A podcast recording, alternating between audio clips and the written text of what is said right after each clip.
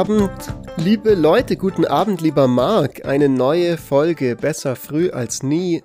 Das Intro wird immer noch routinierter bei uns, ebenso wie eigentlich alles bei uns routinierter wird in unserer Freundschaft, die ja schon vor einer ganzen Weile losgegangen ist, vor vielen Jahren mittlerweile. Das, das klingt ein bisschen merkwürdig. Unsere Freundschaft wird routiniert. Alles für die passenden Überleitungen vom Podcast-Intro zu dem Thema des Tages. Und zwar komme ich eigentlich äh, auf folgenden Punkt, will ich hinaus. Ich denke gerade zurück, wie wir uns kennengelernt haben. Vor vielen, vielen, vielen Jahren in Bayreuth. Und eine der allerersten ähm, Erfahrungen, sage ich mal, oder Gespräche, die ich mit dir hatte, das ging irgendwie um das Thema EA, also nicht die Spielefirma, was manche Leute vielleicht denken, sondern Effective Altruism. Und das war ein Gedankengang, der mich auch extrem interessiert hat am Anfang von meinem Master und eigentlich auch über den Master hinweg. Und so ein bisschen, das ist ja heute unser Thema, auch wenn du sagst, naja, eigentlich ist unser Thema heute nur Economics. Aber unser Thema heute ist Bang for the Buck sage ich mal, bei Policies. Ja. Und das ist ja was, was sehr EA-iges. Ja, ich meine, EA ist halt auch sehr Economics-mäßig. Ne? Das ist die Idee vom Effective Altruism, also jetzt für alle ZuhörerInnen, die das nicht kennen, da geht es eigentlich darum, dass äh, wenn man altruistisch handelt, dann sollte man halt versuchen, möglichst viel daraus zu holen. Also gerade wenn wir jetzt irgendwie Geld spenden an irgendeine Organisation, dann sollte man das nicht irgendwo hin spenden, sondern man sollte es halt an die Organisation spenden, die mit dem Geld am meisten ähm, anfangen kann, am meisten macht. Und das ist nicht unbedingt jetzt die äh, Organisation, die vielleicht den niedrigsten Overhead hat, also da, wo das wenigste Geld an, an die ähm, Infrastruktur geht, sondern das kann gut auch eine Organisation sein, die eine höhere Infrastrukturkosten hat. Und jedenfalls EA geht es dann darum, wie finden wir heraus, was das für Organisationen sind. Und genau, ja. da geht es um das, was du meinst, the biggest bang for the buck. Ich meine, eine Stiftung zum Beispiel, äh, äh, die viel mit diesem Konzept, glaube ich, auch arbeitet oder sich sozusagen sehr stark danach ausgerichtet hat in den letzten Jahren, ist auch gerade so ein bisschen in Nachrichten, die Bill und Melinda Gates Foundation, weil, hast du es mitbekommen, die wollen sich jetzt scheiden ja, lassen. Ja.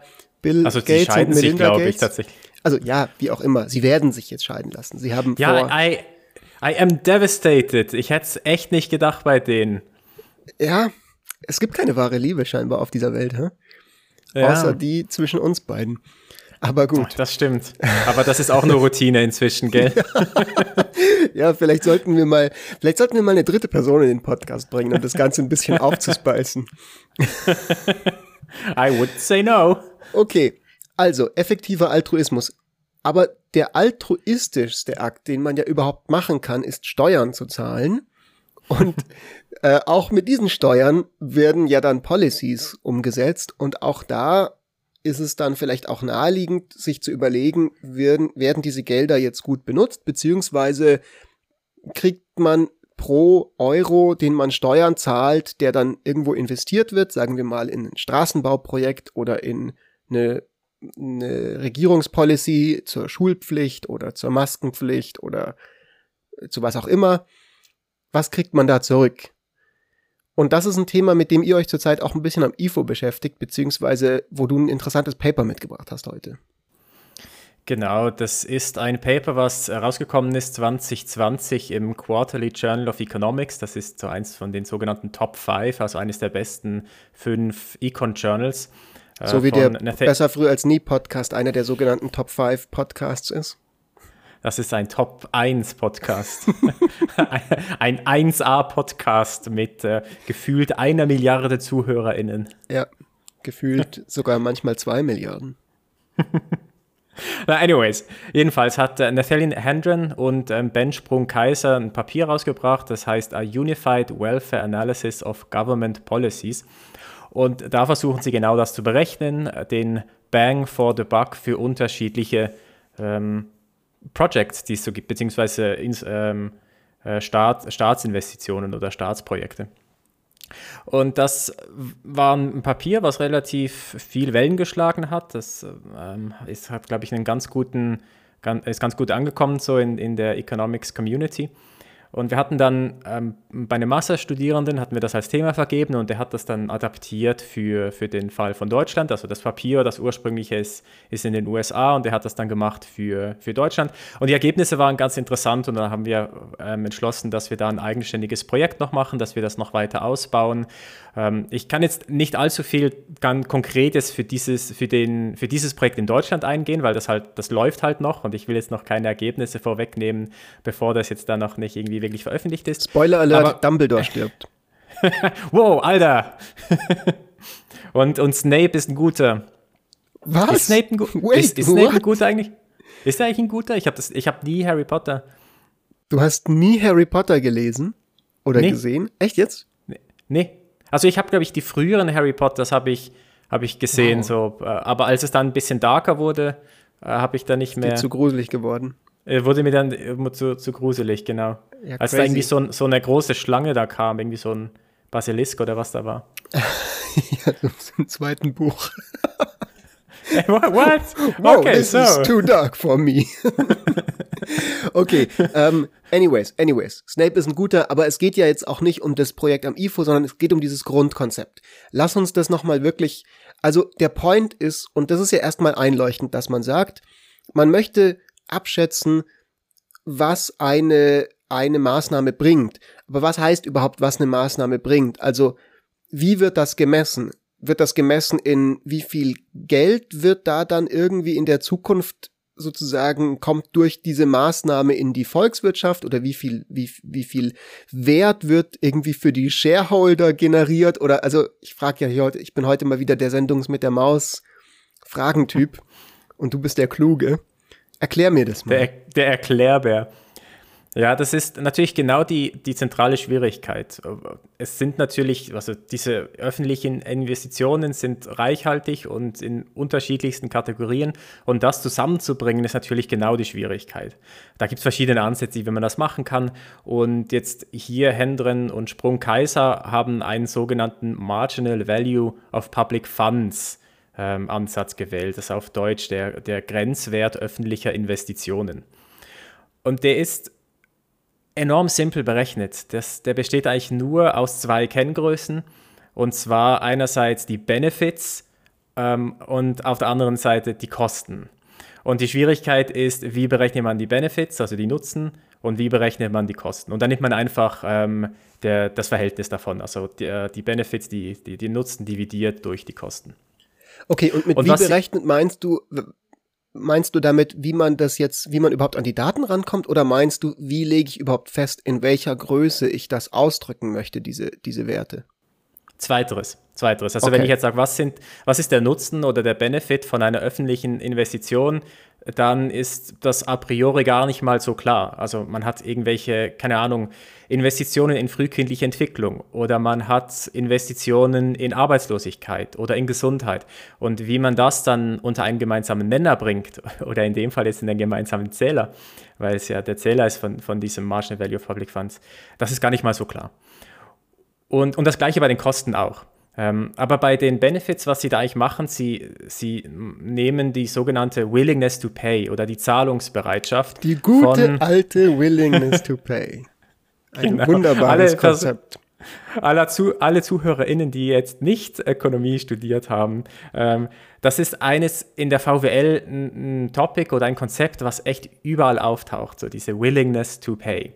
Das ist im Prinzip nichts anderes als, wie der Name sagt, die Zahlungsbereitschaft für irgendein öffentliches Gut.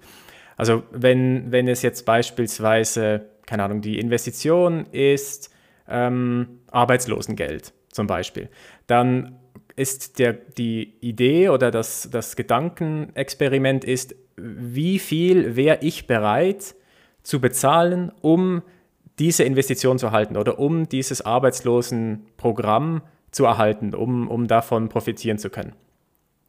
Und diese Zahlungsbereitschaft hängt dann von verschiedenen Parametern ab. Äh, vor allem halt, wie hoch ist denn der Betrag, den man jetzt bekommen würde, wie hoch ist die Wahrscheinlichkeit, dass ich, dass ich arbeitslos werde und so weiter und so fort. Und das ist jetzt nicht etwas, was man ganz klar beziffern kann, sondern das ist eher so ein Gedankenexperiment, so ganz ähm, hypothetisch gedacht oder theoretisch gedacht, was wäre ich denn bereit, um für so etwas zu bezahlen?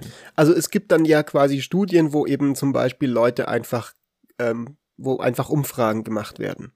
Also das ist ja eine Variante, wie man an sowas, an solche Zahlen kommen kann. Ne, für manche Dinge hast du natürlich auch Sachen, wo du das extrapolieren kannst, also wo, wo du sagen kannst, so die Leute zeigen ihre Willingness to pay für etwas, indem sie eben irgendwelche Güter kaufen für irgendeinen Betrag und dann kann man sagen, okay, wenn jetzt diese Person so und so viel halt, was weiß ich, für eine Lebensversicherung ausgibt und dann nehmen wir irgendwie den Durchschnitt im Markt, der für Lebensversicherungen gezahlt wird und da rechnen wir dann irgendwie irgendwas raus. So, also das, so wird ja zum Beispiel ganz oft diese Qualies, glaube ich, basieren oft auch aus so Versicherungsdaten yeah. und solchen Sachen. Also die Quality Adjusted Life Years, die eben oft benutzt werden, um eben zu berechnen, wie können wir Gewinne in der Lebenserwartung von Menschen, die wir aufgrund von einer Policy erreicht haben, sozusagen ein, einbauen in eine Rechnung mit anderen Faktoren, mit Steuergeldern und so weiter. Und warum macht man das? Man macht es, um eben ganz wie in der Schule, damals in den Sachaufgaben, nicht Äpfel und Birnen miteinander verrechnen zu müssen, weil das geht halt nicht, sondern man muss eben erst, man muss halt erst in der in der Sachaufgabe, wenn man das, wenn man hat hier das eine, hast du irgendwie die Quadratmeterzahl und beim anderen hast du aber nur den Mietpreis pro Quadratmeter oder was auch immer, dann musst du erst das eine in das andere umrechnen. Und das Ähnliche wird, passiert eben auch hier. Genau, genau. Und das Framework, wie man das umrechnet, ist eben diese Willingness to Pay. Und äh, manchmal muss man das aber auch gar nicht wirklich schätzen aus Daten, sondern man nimmt einfach eine Annahme an. Äh, das ist zum Beispiel relativ deutlich dann bei den, bei den Steuerreformen. Und da sagt man, äh, deine Willingness to Pay von einer Steuerreform ist halt das, was du tatsächlich profitierst monetär. Also wenn wir den, den Maximalsteuersatz oder den, den, den Spitzensteuersatz um einen Prozentpunkt senken, dann ha habe ich irgendeinen Eurobetrag an, an Nutzen davon, weil ich das einspare. Und das ist dann gleichzeitig auch die Willingness to Pay für mich, weil das ist genau der Betrag, den ich als Mark Stöckli bereit wäre zu bezahlen, damit diese, damit diese Reform eingeführt wird. Das heißt, da ist es relativ einfach, weil die Recheneinheit Also falls du jetzt unter diesen Spitzensteuersatz fällst, meinst du? Falls ich da, genau, genau, wenn ich da reinfalle. Aber genau. wenn ich jetzt zum Beispiel als armer Fritz Espenlaub sage, Moment mal, ich möchte aber nicht, dass es zu dieser Steuerreform kommt, weil ich bin halt nicht von diesem, mir bringt das nichts, wenn jetzt der Mark Stöckli und der Bill Gates weniger Steuern zahlen müssen, sondern mir bringt es halt was, wenn sie Steuern zahlen müssen, weil dadurch werden Sozialsysteme finanziert, dann funktioniert ja dieses Willingness to Pay System schon wieder nur sehr, sehr schlecht bei Steuerreformen, oder? Genau, das ist etwas, eine, eine der Schwierigkeiten bei der ganzen Geschichte. Der Punkt ist, was man hier halt macht, ist der Grenzwert öffentlicher Investitionen, also die Marginal Value of Public Funds. Und das ist immer nur so halt gerade so an der Grenze. Und das ist nicht äh, das gleiche wie ähm, der, der Gesamtwert an sich, wo dann genau solche Effekte dann noch mit reinberechnet werden. Also der Grenzwert für dich dann, wenn du jetzt nicht in diesen Spitzensteuersatz fällst, wäre einfach null weil du nichts in, in, in der ersten Runde nichts davon profitierst, aber du hast einen negativen Wert insgesamt, ne, weil du vielleicht irgendwie möchtest, dass eben Jeff Bezos oder, oder whoever seine Steuern bezahlt. Und das theoretisch würde man auch noch mit reinrechnen wollen würden, aber jetzt in dem in, in der Berechnung, wie, wie Sie es da machen in dem Paper, fließt das nicht mit ein. Und das ist einer der Kritikpunkte, die ich dann auch habe, weil das dann natürlich erschwert, um dann tatsächlich wirklich diese Investitionen oder diese Policies miteinander vergleichen zu können. Weil man kann sich jetzt, man kann sich jetzt viel, also äh, gerade der Punkt, dass ich glaube, ähm, das, das ist irgendwie naheliegend, dass es nicht nur darum geht, dass jetzt Personen, die direkt davon betroffen sind, einen Marginal Value haben oder ein, eine Willingness to Pay haben, sondern halt ich indirekt eben auch. Aber das fließt halt da nicht ein. Ich oute mich an dieser Stelle mal dass ich tatsächlich der Meinung bin, dass ich es gut finde, wenn Jeff Bezos seine Steuern bezahlt. ähm, damit bin ich vielleicht in einer radikalen Minderheit hier in der Ökonomenzunft. Cancel, wir canceln jetzt den Fritz. wir wissen ja, dass quasi die Ökonomen an sich wollen ja, dass es keinerlei Steuern gibt für, ähm, für Menschen, sondern nur der Markt quasi die Innovation von selber macht. okay, gut. Which, which for the record isn't, isn't true, gell? Uh, yes, yes, yes. Wir müssen, das ist so ein bisschen, jetzt wo wir quasi ein bis zwei Milliarden ZuhörerInnen und Zuhörer haben, müssen wir ja schon ein bisschen aufpassen mit dem Einsatz von Ironie hier im Podcast. ich habe mittlerweile schon die eine oder andere Rückfrage bekommen von äh, Leuten, die den Podcast hören, die gemeint haben so, was, irgendwie, du kommst auch aus der Schweiz. Und ich so, hä, was, wie kommst du darauf? Ja, du hast es in dem einen Podcast irgendwie mal gesagt und ich habe das irgendwann mal so als Joke gesagt. So, wir in der Schweiz sagen ja freundly oder freundly oder irgendwie sowas. Anyhow, anyhow. Okay. Anyhow, anyhow. Zurück okay, zum Thema. so jedenfalls, das sind, also das sind, äh, das ist der Nutzen oder der, der Grenznutzen äh, über, bemessen über die Willingness to pay. So, und jetzt gibt es halt verschiedene Kategorien wo die sich diese öffentlichen Investitionen dann anschauen. Und für jede von diesen Kategorien müssen sie dann eigentlich eine andere Entscheidung treffen, wie das dann berechnet wird. Also die Kategorien sind dann irgendwie Sozialversicherung, Bildungsausgaben, Steuer- und Transfersysteme, Direktzahlungen und so weiter. Und die andere Seite der Münze sind dann die Nettokosten von, einem, von einer Policy oder von einer Investition. Und der, der wichtige Punkt jetzt hier ist, dass es Nettokosten sind. Also nicht nur die Kosten, die man direkt, die direkt anfallen, weil man etwas implementiert, sondern alles andere, was dann dazu oder alle anderen Kosten oder Nutzen, die dadurch auch anfallen. Also das Beispiel hier zum Beispiel wäre, äh, wir investieren in frühkindliche Entwicklung oder in, in eine Bildungsreform und auf, aus diesem Grund werden dann Personen, so, sobald sie erwachsen sind, höhere Einkommen generieren und dadurch halt auch höhere Steuern zahlen, mehr Steuern bezahlen. Und das rechnet sich dann gegen, gegenüber den Kosten, die wir heute haben. Also wenn ich ja. heute 100.000 Euro investiere, aber die Leute dann mehr Steuern bezahlen, dann sind meine tatsächlichen Nettokosten nicht 100.000 Euro, sondern halt weniger. Ja, das ist zum Beispiel was, wo ich dieses Konzept halt als sehr einleuchtend und sehr hilfreich empfinde, dass man eben in dem Fall sagen kann,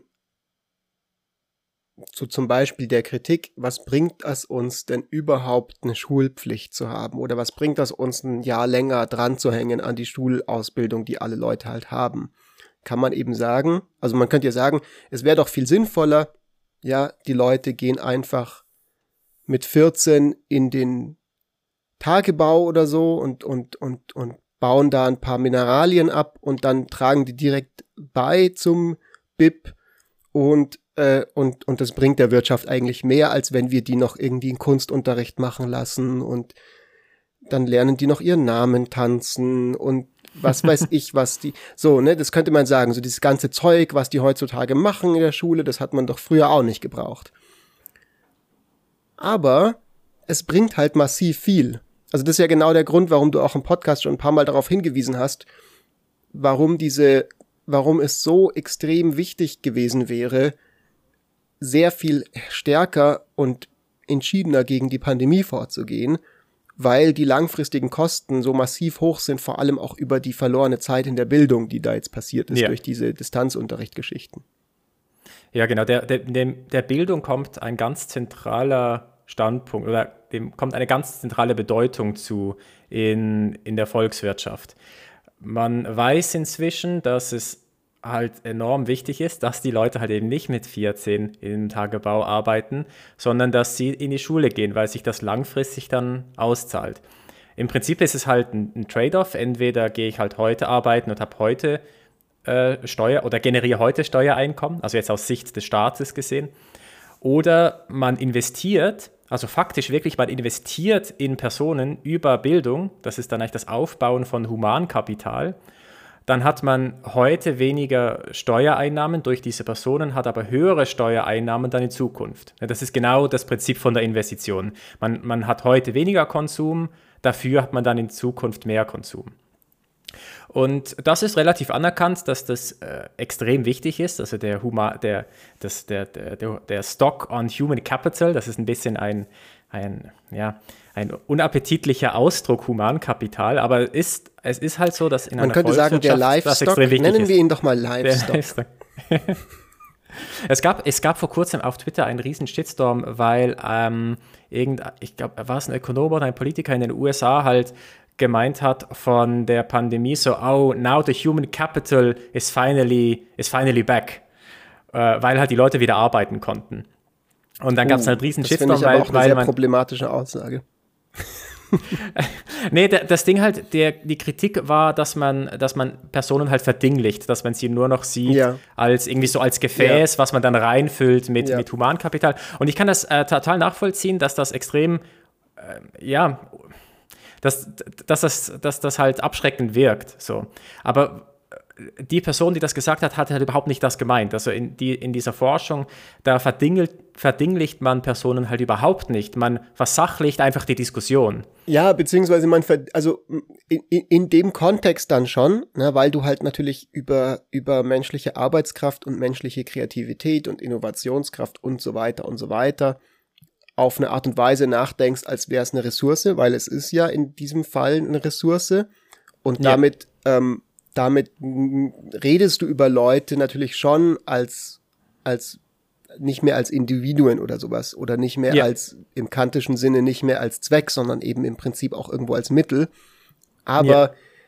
das ist ja nicht die Aussage, die da dahinter steht, sondern es ist einfach nur eine, es ist einfach nur ein, eine Denkweise über darüber nachzudenken und sich zu überlegen, wie können wir Wissen generieren, um unsere Gesellschaft, sage ich mal, zu voranzubringen oder zu verbessern oder wie auch immer so. Und, und wenn wir eben darüber nachdenken, dass halt Bildung was Gutes ist, eine Investition ist und so weiter und dann in dieser Terminologie reden, bedeutet das ja nicht, dass wir äh, nicht in der Lage sind, Menschen in ihrer Würde quasi zu sehen oder so. Also ich Genau, meine, eigentlich genau. glaube ich auch nicht, dass man das extra sagen muss, aber einfach mal, um das nochmal hier so for the record aufzupassen, dass wir hier nicht zu viele Jokes machen mit dem ganzen Zeug. Aber ich kann es ich kann's total nachvollziehen, dass das, dass das unsympathisch wirkt und dass man, dass man sich an dem stören kann. Und es, wär, es ist, glaube ich, für Ökonomen und Ökonominnen auch nicht ratsam, dann wirklich mit dieser Terminologie äh, halt die, die zu verwenden, wenn man nicht unter Fachkollegen und Fachkolleginnen ist. Weil wenn ich mit Ökonomen und Ökonominnen spreche, wir wissen beide, dass wir Leute immer noch als Subjekt wahrnehmen und nicht einfach nur als Objekt. Aber dass das halt anders wahrgenommen wird, das in der, in der Öffentlichkeit, das, das ist halt so. Well, anyways. Jetzt haben wir Jedenfalls. also diese Investitionen in die Bildung beispielsweise. Und die kommen dann irgendwann zurück, nicht nur in Form von Leuten, die vielleicht einfach glücklich in ihrem Leben sind, weil sie Aristoteles gelesen haben oder, oder wie auch immer irgendwelche besonderen Dinge gelernt haben in der Schule oder an der Uni, sondern auch in Form von Leuten, die möglicherweise besonders gut qualifiziert sind, um Aufgaben zu erledigen, die anstehen. Ja, also die eben zum Beispiel lernen, mit Lösungen sich auseinanderzusetzen für ähm, den Klimawandel zum Beispiel oder eben im Ja. Fall von einer Pandemie ähm, in der Lage sind, halt einen, einen, einen ähm, Impfstoff zu entwickeln oder in der Lage sind, ja, irgendwie sich damit irgendwie auseinanderzusetzen und so weiter und so fort. Und das kann man wiederum übersetzen in konkrete volkswirtschaftliche Gewinne oder Verluste. Ebenso wie man sagen kann, dass man halt auch zum Beispiel sagt, wenn man den Regenwald abholzt, gibt das kurzfristig, kann man das übersetzen in Gewinne, in, in Dollarzeichen, indem man halt ausrechnet, was kostet der Kubikmeter Holz auf dem Markt oder so. Aber gleichzeitig auch langfristig gesehen, was sind die Kosten von den ganzen, ähm, von den ganzen Policies, die wir machen müssen, um eben mit den negativen Konsequenzen, mit dem Fallout von dem, von dem sich wandelnden Klima wiederum klarzukommen. Genau, das ist aber gleichzeitig auch so ein zweiter Kritikpunkt, den ich dann habe bei dem Papier, weil bei den ganzen Dingen, die du jetzt aufgezählt hast, äh, im Prinzip kann man die schon integrieren oder könnte man die schon integrieren in dieses Framework. Passiert es aber in der Studie nicht, weil dann nochmal so viele Annahmen reinkommen müssten, dass es irgendwann wiederum einfach willkürlich wird. Also gerade jetzt äh, die ganzen Policies zu Umweltschutz zum Beispiel. Wir haben das dann oder im, im Ja. Im Zusammenhang mit dieser Masterarbeit wo, hatte er dann, hat der Student dann auch äh, die Klimaschutzmaßnahmen untersucht. Aber wir haben uns dann entschieden, dass wir vermutlich dem nicht weiter nachgehen, einfach weil die Annahmen, die man treffen muss, um das vergleichbar zu machen, halt extrem krass sind. Und wenn man nur ein bisschen an den Annahmen so ein bisschen was schraubt, dann, dann verändern sich die Ergebnisse halt komplett. Also wie viel Wert legen wir rein, dass, dass sich die Erde um ein Grad weniger erwärmt zum Beispiel? Oder wie viel Wert legen wir in eine Tonne CO2? Äh, das kann man schon machen, man kann da einen Wert da draufpacken, kein Ding. Aber es macht es dann halt schon ein bisschen willkürlich. Und viele von den Sachen, die du jetzt aufgezählt hast, in principle, yes, sure, kann man, aber ist schwierig. Und das machen sie dann halt eben auch nicht. Und das ist so ein bisschen den Kritikpunkt, den, den ich habe, weil was sie dann eigentlich machen, sind eigentlich nur die monetären, die direkten monetären Kosten, die entstehen. Also beim, äh, bei einer Bildungsreform sind dann eigentlich die Nettokosten, einerseits eben die Ausgaben, die du hast, abzüglich den zusätzlichen Steuereinnahmen, die du hast, weil die Leute halt höhere Einkommen generieren, wenn sie eine höhere Bildung haben und die weniger Ausgaben, die du für das Sozialsystem hast, weil diese Personen dann ähm, weniger wahrscheinlich äh, arbeitslos werden oder von Sozialhilfe ähm, äh, äh auf Sozialhilfe leben müssen. Das heißt, das sind eigentlich nur direkte monetären Kosten, aber andere Kosten oder Nutzen fließen da nicht wirklich ein. Und okay, Seiten, also man könnte jetzt zum Beispiel sagen, wenn man das jetzt noch ein bisschen genauer aufbauen möchte, könnte man sagen, lass doch in das Modell noch einbauen, Leute mit höherer Bildung haben vielleicht noch mal irgendwie mehr ausgefallenere Geschmäcker für ihre Freizeitbeschäftigungen und dadurch fließt dann wiederum mehr Geld in den in den, in den Konsumentenwaren quasi Zyklus mit ein und das führt wiederum zu positiven Effekten, weil dann neue Güter nachgefragt werden und so weiter. Also da kommt man ja vom Hundertsten genau, ins, Tausendste, ins Tausendste, weil du halt im Endeffekt am irgendeinem Punkt musst du halt dein Modell so ein bisschen weniger komplex sein lassen als die Realität. Ja, genau. Also äh, im, im ersten Schritt kommen halt die, kommt die Einkommensteuer dazu, das kann man noch irgendwie modellieren. Dann kommt aber, wie du sagst, da kommt noch die Mehrwertsteuer dazu, halt über den Konsum, der sich irgendwie verändert. Und dann, weil sich der Konsum verändert, äh, wächst die Wirtschaft nochmal besonders stark und dadurch können auch alle anderen Leute mehr konsumieren und alle anderen Leute mehr Steuern bezahlen und und und. Also es gibt dann immer wieder eine neue Runde von Dingen, die man dann eigentlich be, be, bedenken müsste. Aber das geht halt irgendwann einfach nicht mehr. Also macht man halt irgendwo einen Cut und der Cut, der jetzt halt hier gemacht wurde, ist halt relativ frühzeitig. So, und das ist jedenfalls das der Nenner. Und aber, aber bei den Benefits, bei dem Nutzen von den Leuten, da muss man halt eben auch relativ starken Cut machen. Und was, was, was man da macht, ist, dass man sagt, oder meine Willingness to Pay für eine Bildungsreform jetzt zum Beispiel ist, mit dieser Bildungsreform, wie viel mehr Einkommen werde ich in Zukunft generieren? So, und das äh, nimmt man dann als die Willingness to Pay. Jetzt gibt es natürlich bei einer Bildungsreform noch ganz viel mehr, was, was relevant ist für Menschen. Ne? Das, das, Einkommen ist jetzt ja nicht unbedingt vielleicht das Zentralste. So für die Leute sind es einfach irgendwie auch, man kann seinen Lebensentwurf leben und das hätte man vielleicht ohne, ohne diese Policy, ohne diese Investition nicht machen können. Aber diese Dinge fließen dann da halt nicht ein. Und auch wiederum, im Prinzip kann man das schon machen. Es wird dann aber halt irgendwann einfach so willkürlich, so willkürlich, dass es dann keinen Sinn mehr macht. Warum macht man das dann überhaupt und sagt nicht einfach, hey, wir gucken uns irgendeine Policy an, die jetzt einfach ein anderes Land in der Vergangenheit gemacht hat? Oder wir gucken einfach in die Geschichte und sehen, dass Länder, die im Laufe der Zeit mehr in Bildung investiert haben, dass es da dann irgendwie auch allen besser ging. Boom, nice. Jetzt wissen wir, dass das gut ist. Dann müssen wir doch jetzt nicht genau da irgendein Modell haben und irgendwas berechnen oder so. Nein, du willst es ja eben gerade vergleichen. Du willst ja wissen, was ist der Bang for the Buck, wo, wo soll ich am ehesten investieren? Und jetzt ist a priori natürlich die Frage, soll ich meinen, soll ich die 100 Euro als Staat eher in eine Bildungsreform stecken oder soll ich sie, keine Ahnung, in, in, in irgendwie Social Welfare reinstecken oder in irgendeinen Corona, äh, Corona-Fonds oder irgendetwas? Und beides hat vielleicht seine positive Wirkung auf die Zufriedenheit der Menschen oder auf das Wirtschaftswachstum, aber wir wollen halt wissen, was hat den, den größten Bang for the Buck.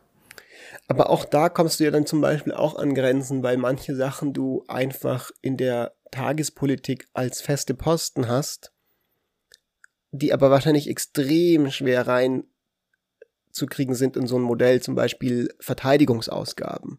Da kannst yeah. du ja sagen, irgendwie kann man das schon als Konzept sich überlegen, okay, es gibt halt eine Likelihood X, dass halt, was weiß ich, die, die Europäische Union vollkommen überrannt wird von irgendwie irgendeinem militärischen Aggressor oder sowas in der Art. Und das wäre halt vielleicht schlecht für unser Wirtschaftswachstum und für unseren Wohlstand oder für unsere Freiheit oder für was auch immer. Wollen wir nicht, deswegen investieren wir da rein. Aber so wirklich in ökonomische Termini das zu bringen und in so Payoff und Willingness to Pay und so, kann ich mir vorstellen, dass das sehr schwierig wird und dass das aber trotzdem die Policy sind, die halt im politischen, in der politischen Realität natürlich trotzdem umgesetzt werden, weil, weil sie eben auch teilweise über ganz andere Logiken funktionieren. Also nicht so, was bringt uns das an Payoff in die Zukunft, sondern so, das müssen wir einfach machen, weil wir uns halt sonst unsicher fühlen.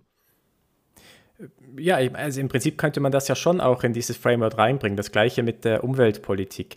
Es ist halt einfach die, die Unsicherheit, die man dann da halt hat, ist so groß, dass es vermutlich äh, keinen Sinn macht, dann das tatsächlich da runterzubrechen. Aber im Prinzip, wenn man sagt, gut, Rüstungsausgaben, wir müssen irgendwie unser eigenes Land verteidigen, dann kann man sich schon sagen, okay, was sind so die, die Szenarien, die es geben könnte, wenn wir das halt nicht machen, was wäre der Verlust, was wären der Potential Gains. Im Prinzip kann man das schon machen.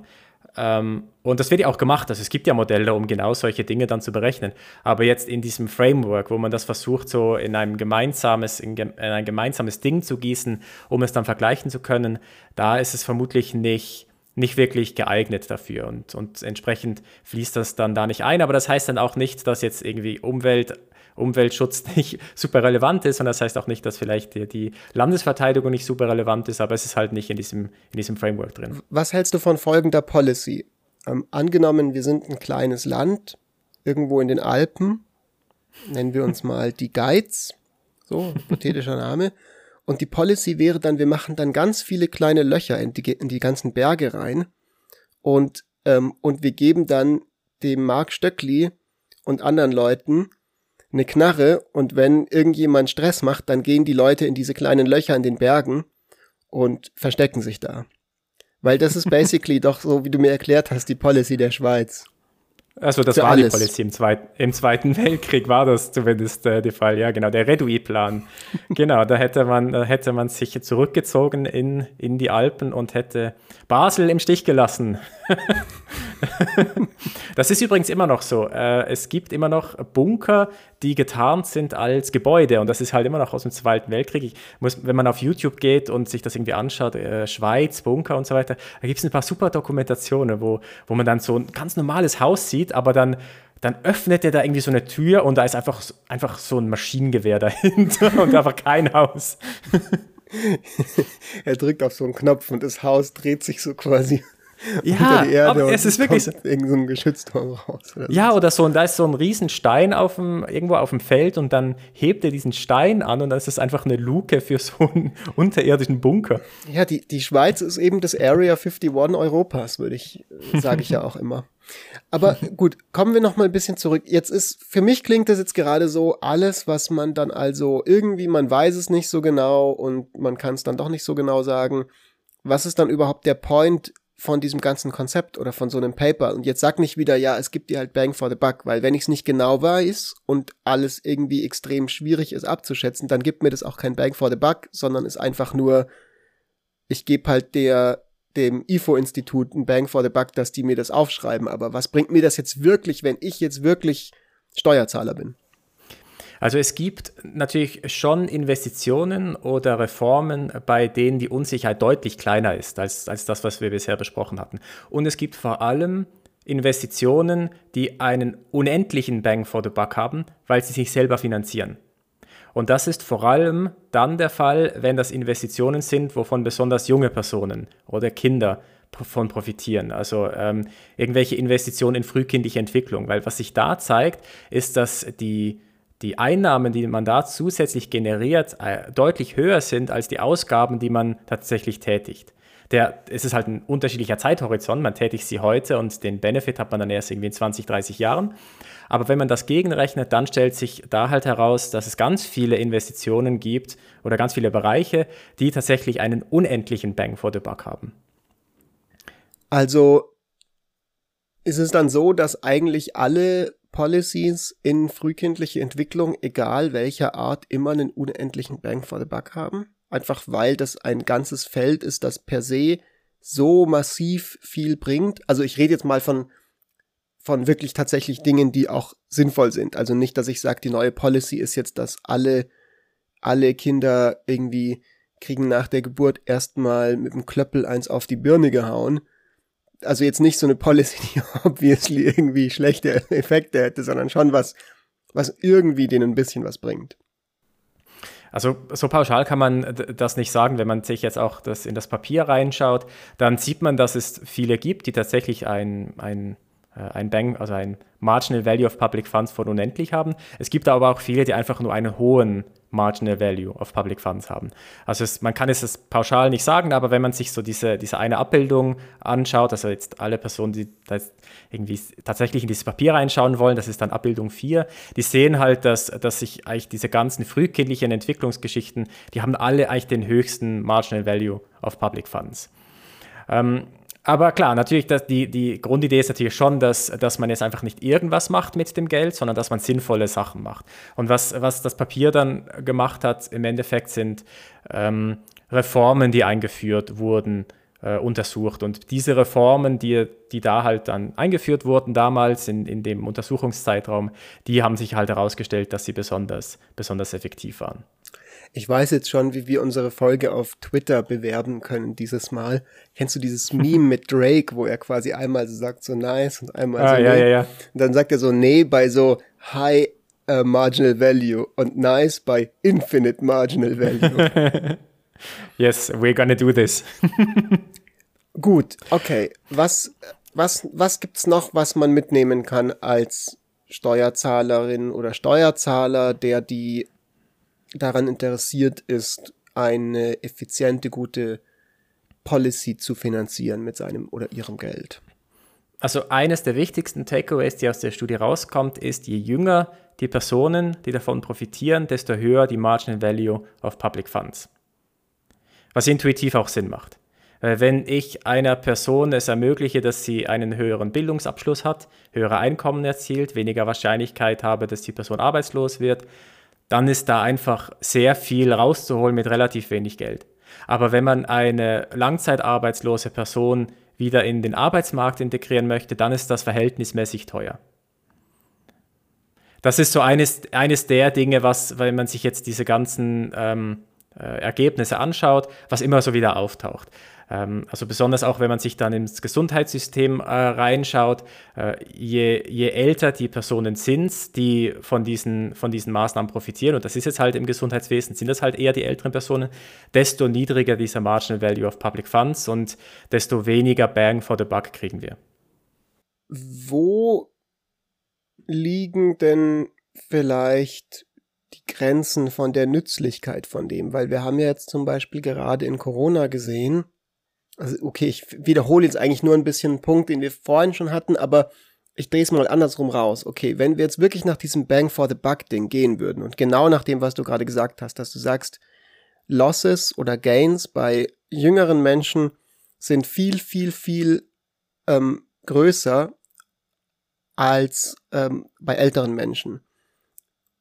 Unter dieser Logik sind ja Schulschließungen in der Pandemie extrem schwer zu rechtfertigen, wenn du eben dir guckst, wo, welche Alterskohorten sind die, die tatsächlich die Leben sind, die gerettet werden durch so eine Policy. Und das sind halt dann doch eher die Leute, die vielleicht 60 plus sind.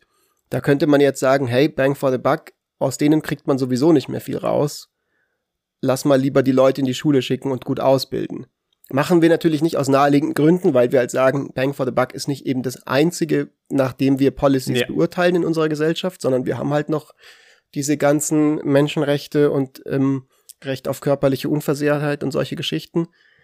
Aber trotzdem wäre das jetzt was, wo, wo ja zumindest vielleicht dann doch eine interessante Debatte es auch sein könnte, mal zu überlegen, so, hm, ist das jetzt tatsächlich alles so sinnvoll, so wie es gelaufen ist? Ja, das ist ein super wichtiger Punkt, den du da ansprichst. Aus, aus den ganzen Ergebnissen folgt jetzt nicht, dass wir komplett irgendwie Health Benefits defunden sollten für ältere Personen und alles in frühkindliche Entwicklung investieren. aus naheliegenden Gründen. Ne? Wir, wir sind halt eine Gesellschaft, die zusammenleben muss und wir können nicht einfach einen Teil der Gesellschaft, die nichts dafür können, also ältere Personen können in der Regel nichts dafür, dass sie alt sind, dass man die bestraft, einfach nur weil sie halt in der Kategorie reinfallen, wo Investitionen nicht, nicht, so, nicht so effizient wären. Und das heißt, diese, diese Marginal Value of Public Funds, die daraus kommen, das ist für uns ähm, eine wichtige Kenngröße, wenn es darum geht, wie sollen wir Investitionen tätigen. Aber es ist halt nur eines von den Kriterien, die wir berücksichtigen sollen. Es gibt noch ganz viele andere Kriterien, die wir berücksichtigen sollen. Wie eben gerade, wir haben, wir haben eine, eine, eine Würde des Menschen. So, und die, der müssen wir auch gerecht werden. Und der werden wir nicht gerecht, wenn wir Leute halt einfach das Geld wegnehmen, nur weil sie alt sind. Ähm, Was ich immer ganz gut finde oder ganz hilfreich finde bei diesen Überlegungen, also man könnte ja auch zum Beispiel sagen, überhaupt in Kategorie von Effizienz und so weiter zu denken, wenn es um Menschen geht, ist per se was, was man nicht tun sollte, weil das halt nie der Würde entspricht. Also das ist ja so ein bisschen das, was wir vorhin auch hatten. Also Entschuldigung an alle Hörer, die jetzt denken, wir wiederholen uns ein bisschen heute, aber ich finde das trotzdem ein Punkt, der nicht irrelevant ist. Für mich ist es immer so ein bisschen, wenn ich darüber nachdenke, dann so, ja klar, das Primäre sind natürlich, also für mich, wenn ich mir überlege, was ist das Lebenswerte in, äh, an einer Gesellschaft, in der ich mich wohlfühle oder in der ich leben möchte, dann sind das natürlich diese, diese Freiheitsrechte und die, und, und, und der Fakt, dass man über ein vergleichsweise historisch gesehen sehr, sehr langes Leben sehr, sehr hohe Happiness achieven kann oder sehr, sehr hohe Freiheit irgendwo auch achieven kann. Aber diese Effizienzgedanken, die helfen ja eigentlich dabei, das dann einfach noch ein bisschen mehr zu machen. Also wenn du jetzt anfängst darüber nachzudenken, wie können wir eben zum Beispiel mehr in, in, in frühkindliche Bildung investieren, dann ist das ja nicht, damit am Ende Jeff Bezos ein bisschen klügere Angestellte hat und ein bisschen mehr Money machen kann, sondern es ist, dass wir dann sagen, der Gesamt, die Gesamtwohlfahrt steigt. Und da, davon profitieren am Ende ja dann wiederum auch diejenigen, die vielleicht in dieser direkten Bank for the Buck Kalkulation dann sozusagen nicht die, also wenn man sagt, wir haben jetzt diese genau diese 100 Euro, investieren wir die jetzt hier rein oder da rein und wir sagen, wir investieren sie da rein, davon profitieren am Ende ja dann so ein bisschen alle. Also der Kuchen quasi wird größer, diese beliebte, beliebte Economics-Analogie. Genau, und das Gleiche gilt auch in die andere Richtung. Ähm, also man sieht es zum Beispiel, dass irgendwelche Job-Training-Sachen, ähm, um, um Leute wieder in den Arbeitsmarkt zu integrieren, dass die eher einen niedrigen Marginal Value of Public Funds haben, einfach weil sie enorm teuer sind und, und teilweise halt nicht erfolgsversprechend sind. Das bedeutet aber nicht, dass man auf das komplett verzichten soll, weil es kann ja trotzdem sein, dass wenn wir jetzt das machen würden, dass, dass die Kosten viel, viel höher wären, wenn wir komplett von, von, von, auf einen Schlag das komplett defanden würden. Weil das Ganze, was wir halt hier untersuchen mit dieser Methodologie oder mit dieser Methode, sind die Marginal Values, also der, der, die, der Grenznutzen ähm, oder, oder der, äh, der Grenzwert von, von diesen öffentlichen Investitionen. Das bedeutet aber nicht, dass wir etwas darüber aussagen könnten, wie es denn wäre, wenn wir komplett darauf verzichten. Also Grenz, Grenzwert ist immer, wie verändert sich der Wert, wenn wir ein bisschen mehr investieren oder ein bisschen weniger investieren, je nachdem, an welchem Punkt wir heute gerade sind. Und das ist halt eben was ganz anderes, als wenn wir sagen, okay, wir verzichten komplett auf Arbeitslosengeld. Und, und das heißt, das heißt aus, aus diesen Resultaten folgt halt nicht, dass wir es komplett äh, äh, abschaffen sollten, wenn es einen, einen niedrigeren Marginal Value of Public Funds hat sondern was die Idee ist quasi, man hat jetzt bereits eine bestimmte Verteilung an und eine bestimmte Priorisierung von Dingen und man hat eine ganze Menge von Policies, wo man halt sagt, das finden wir eben wichtig, wir finden das wichtig, dass wir sowas wie eben soziales ähm, Sicherheitsnetz haben für alle Leute und so weiter.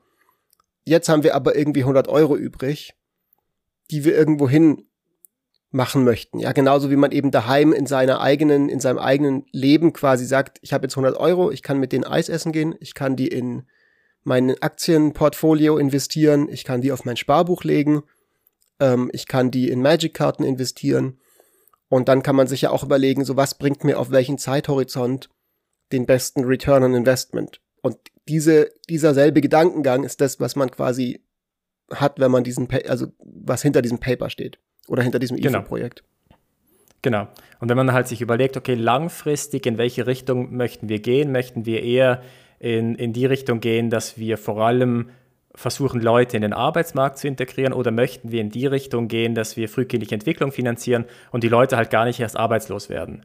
Und dann würde man sagen, okay, wir versuchen halt langfristig gesehen darauf abzuzielen, dass Leute gar nicht erst arbeitslos werden, weil dann steht dieser Konflikt erst gar nicht.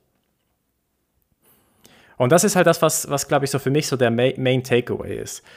D dieses Papier ist für mich ein, ein enorm wichtiger Hinweis darauf, dass wir vor allem in frühkindliche Entwicklung oder in, in junge Personen investieren sollten. Da ist eigentlich am, am meisten zu holen. Das ist politisch gesehen zum Glück auch etwas, wo irgendwie alle zustimmen. Ich glaube, alle Parteien würden jetzt irgendwie sagen, gut, Bildung ist irgendwie, that's nice. Won't somebody please think of the children? ah, ja, die Dingens, wie heißt sie nochmal? Die Frau vom Fahrer, vom bei, den Fahrer bei den Simpsons. Ah, wie heißt sie nochmal? Mir fällt der Name gerade auch nicht ein. Ah, ich war übrigens, weißt du das, ich war ein, ries, ein enormer Simpsons-Fan als Kind. Ich war der und größte Simpsons-Fan. Ja, ich auch, aber irgendwie hat sich das so ein bisschen ge gesetzt. Ah, ich schaue immer wieder auf YouTube äh, so ein paar Clips an von den Simpsons. Ich, die sind schon immer noch richtig gut. Ich würde sagen, in diesem Sinne machen wir doch heute mal kurz und knackig. Wir sind jetzt auch immerhin schon hier auf meiner Zeituhr äh, beim 46 Minuten Marke. Und dann freuen wir uns natürlich immer, wie immer, wenn die Leute sich jetzt bei uns melden. Viele Hörerinnen und Hörer aus den zwei Milliarden regelmäßigen Menschen, die diesen Podcast pumpen, ähm, haben das ja bereits getan. Und wenn noch mehr Leute sich bei uns melden wollen, findet man uns auf Twitter. Und zwar den Mark unter Mark Stöckli mit OE.